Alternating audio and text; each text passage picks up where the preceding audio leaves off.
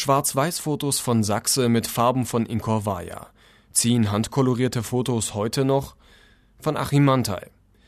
Mit rückwärtsgewandten Fotobearbeitungen überrascht die Ausstellung Fotografische Inszenierungen in der Galerie Steffen Hoffmann in München.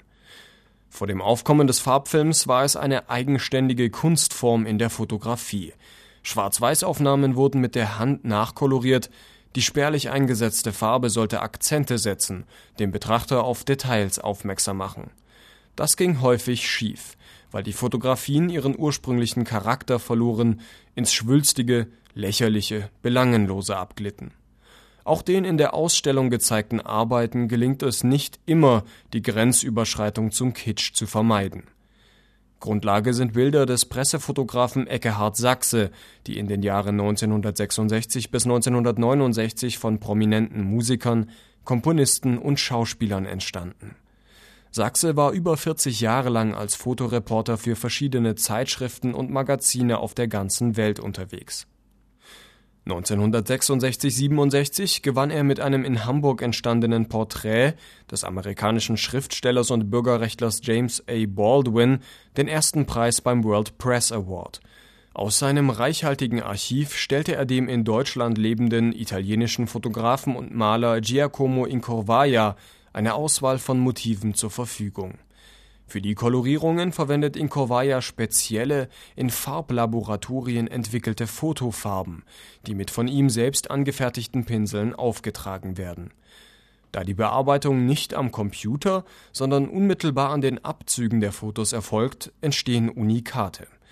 Durch die Bearbeitungen will Incorvaia die fotografischen Zeitdokumente den heutigen Sehgewohnheiten anpassen, sie künstlerisch aufpeppen und für die Gegenwart erhalten Miles Davis als Trompetenengel.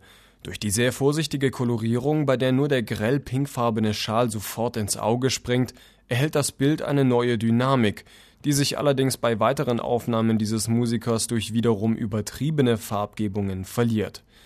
Auch eine Studioaufnahme, die den Komponisten Igor Strawinski zeigt, beeindruckt. Sanft nachkoloriert ist auf dem Bild lediglich das Mikrofon im Aufnahmeraum. Der sehr ernsthafte Musikarbeiter bleibt prägend. Vieles ist hingegen überflüssig. Warum erhält auf einem Konzertfoto der Sänger Salvatore Adamo ein blaues Gesicht und knallrote Hände? Die Frage könnte wohl nur ein Internist beantworten. Inge Meisel beim Verzehr eines nachkolorierten Apfels. Das Bild hat man schon im Originalzustand nicht gebraucht, es gewinnt auch durch die Farbe nicht. Vollends ins Folkloristische gleitet eine Fotografie von Sonny und Cher ab, die ihn im Blümchenhemd mit grüner Weste zeigt. Unmittelbar vor dem Auftritt im Wiesenzelt? Einige wenige Bilder sind gelungen, wie die sehr vorsichtig bearbeiteten Aufnahmen von Ray Charles. Das Foto von Baden Powell erhält durch die Kolorierung des Hintergrunds Geschwindigkeit, die seine Musik transportiert. Auch die Konzertaufnahme von Esther und Abi Ofarim, auf der ihr Kleid und seine Gitarre farbig sind, ist ausdrucksstark, weil sie die wohl schon eingetretene Entfremdung des Sängerpaares unterstreicht. Insgesamt gilt jedoch, dass auch die Kolorierungen aus den Fotos keine Kunst machen. Es bleiben wertige Pressefotos, in der damaligen Aktualität entstanden und heute allenfalls von archivarischem Wert. Daran vermögen auch die Farbgebungen nichts zu ändern. Sie zu zeigen ist legitim, ein Sommerspaß, mehr nicht.